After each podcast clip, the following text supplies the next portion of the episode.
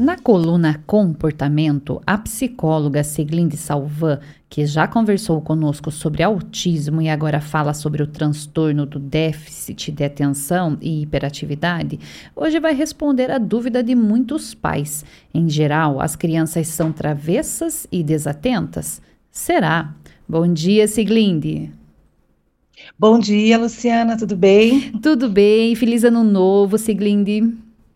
Ah, igualmente, feliz ano novo a todos que nos ouvem, né? Que seja um ano repleto de saúde, né? Saúde física, mental e cheio de realizações para todos. Obrigada. Seguindo, então, vamos lá falar sobre as crianças. Elas são mesmo, mesmo travessas e desatentas? Ai, com certeza, né, Luciana? É, elas estão cheias de energia. Né? Quem tem criança pequena em casa sabe do que nós estamos falando. Elas, é, às vezes, nos deixam cansados, né, de correr atrás. Os pais falam, ah, eu não tenho mais, é, é, é mais tempo para correr atrás, estou cansado. Mas, na verdade, é essa energia delas é, que é própria da criança, né? Mas à medida em que ela vai crescendo, cresce também o nível de exigência sobre ela, né? Crescem as demandas. E, no entanto, o TDAH, ele vai ficar evidente quando essa criança vai para a escola. É onde é, iniciam, né, onde aparece a desatenção, a impulsividade, hiperatividade, e elas que já vão causar, né, Luciano, os primeiros prejuízos, pois é, realmente assim, uma criança atípica, né, típica, ela consegue permanecer sentada na carteira, na sala de aula, ela presta atenção no que a professora fala, toma nota, faz as atividades, né, aprende a lição.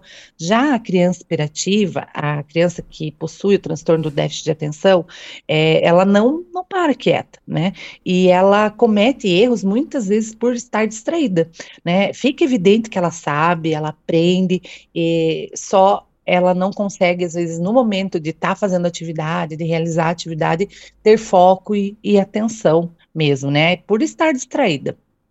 E como se estabelece o limite entre a desatenção e a inquietude próprias da idade, em um comportamento aí potencialmente patológico para TDAH? É, é isso que nós estávamos falando, né? Quando a criança ela vai, é, quando ela está em casa com os pais, é, aquela criança agitada, criança cheia de energia, é, mas ainda é difícil definir, né, ter um diagnóstico, porque ela, a demanda dela ainda é pequena. Né? Quando ela vai para a sala de aula, quando ela vai para a escola, geralmente no período de alfabetização, é que os pais, né, os professores, já conseguem é, observar comportamentos é, diferentes nela, né? Desatenção, como a gente falou, é, distraída, não parar na carteira, aquela criança que chacoalha a perna toda, a todo momento. Então, é realmente baseado inicialmente na observação. Né? O pai deve estar atento, a escola deve estar atenta, para que é, realmente seja um caso né, de, de, patológico para TDAH. E quem realmente que, que percebe o, prim, o, problema primeiro? São os pais em casa? A criança já dá vários sinais? Ou os pais, por eles não terem experiência, eles não conseguem perceber isso? E depois, quando a criança vai para a escola, é que a escola consegue perceber melhor porque lida com isso? Tá, é assim, Luciana, pra, primeiramente, né, é, para se fazer o diagnóstico desse déficit de atenção, é, os sintomas, eles precisam se manifestar nos dois ambientes né, na escola e em casa e na escola. Na verdade, em vários ambientes, né, social, quando os pais saem com essa criança num passeio, a um restaurante, enfim. Né. A família, que geralmente acompanha a criança nas tarefas de casa, ela percebe, né, já uma agitação, uma demora para fazer as tarefas, é, se distrai a todo momento com qualquer barulho, tá? E a professora também nota esse mesmo comportamento lá na escola. Por isso que pais e professores são bons informantes aí para ajudar no diagnóstico. E o déficit de atenção, ele sempre começa na infância ou ele pode aparecer mais tarde? Tá. Por definição, até como nós falamos na, na coluna passada, a criança ela já nasce com esse transtorno.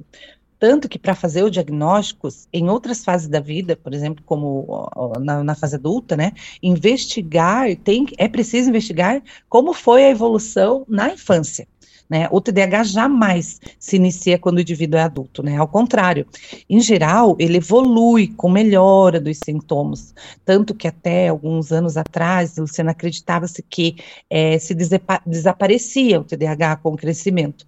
Hoje se sabe, né, que apesar, como falamos, né, desses sintomas diminuírem bastante no decorrer do tempo, conforme é, é, essa criança vai crescendo, inúmeras crianças, né, ainda continuam com o problema por toda a vida né, apresentam dificuldades é, decorrentes desse transtorno, né, como ansiedade, desenvolve ansiedade, até mesmo depressão, porque ela realmente é uma criança mais agitada, ela é uma criança que geralmente não consegue é, ter um bom desempenho escolar, notas, né, atividades, então essa criança ela se sente muitas vezes incapaz. Então você pega, é, você conversa, vai fazer um diagnóstico de um adulto, é, a primeira coisa que ele fala, é muito, muito comum ele pontuar assim, ah, eu, eu não era bom na escola, eu, eu nunca fui bom na escola. Então ele cresce com aquele sentimento de que ele não é capaz. E não é isso, né? Realmente ele, ele lá tinha esse transtorno que não foi identificado, né, que na época não, não tinha, né, toda essa observação, esse diagnóstico mais apurado, né, e ele acaba é, desenvolvendo outros transtornos ali, como a gente comentou, né, ansiedade, depressão são os mais comuns. Mesmo porque há 30, 40, 50 anos atrás não se falava nesse transtorno, né, Siglinde? Era uma criança que era preguiçosa, né?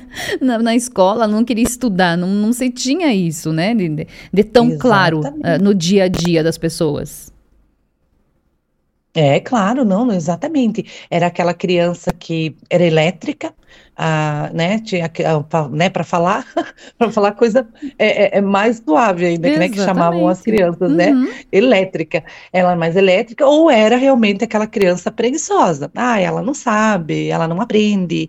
E, e, e imagina o, a carga que é isso, né?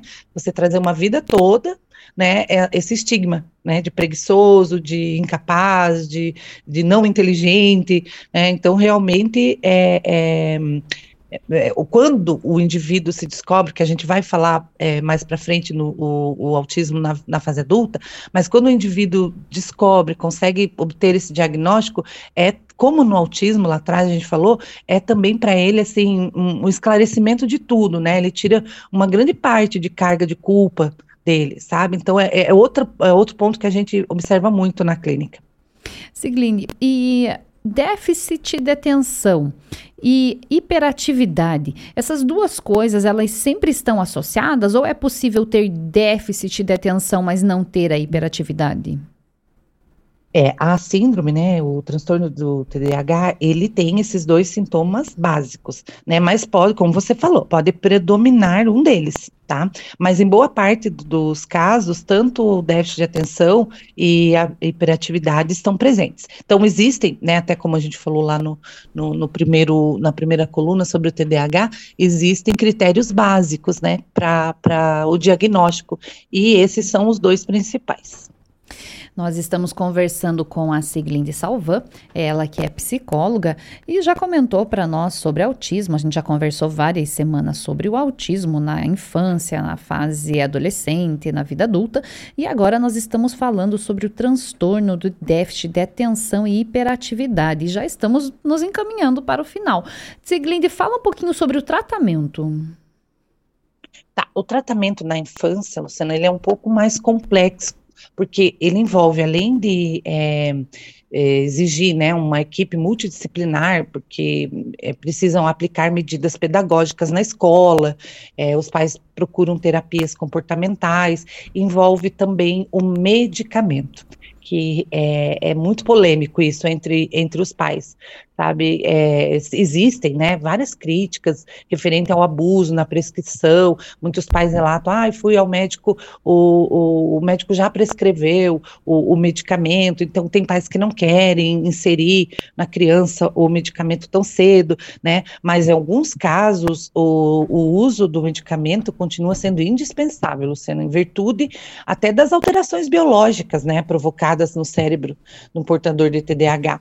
É, a criança criança geralmente ela ela toma esse medicamento, né? A, a, ideia é que ela tome esse medicamento antes de ir para a escola, que lá ela vai manter mais foco e atenção. A mesma coisa é inserir medicamento antes da alfabetização, muitos pais relutam e também muitos profissionais da saúde, né, muitos médicos também não, não ainda não entram com o medicamento. É, é, geralmente aguardam, né, aquela fase ali da, da escola, da entrada na escola, da alfabetização e observar como que aquele que aquela criança vai, né, vai vai trabalhar lá na escola, como que ela vai se desenvolver para se entra ou não, né, com, com o medicamento os medicamentos, o que, que eles fazem né, nessa criança? Elas conferem foco e atenção. E é tudo que essa criança precisa lá na escola, né?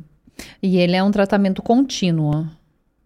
É contínuo, é contínuo, sempre contínuo. É, é difícil, até é, eu tenho, tenho pacientes que estão já na fase é, jovem adulta e ainda tomam, ainda existe a necessidade.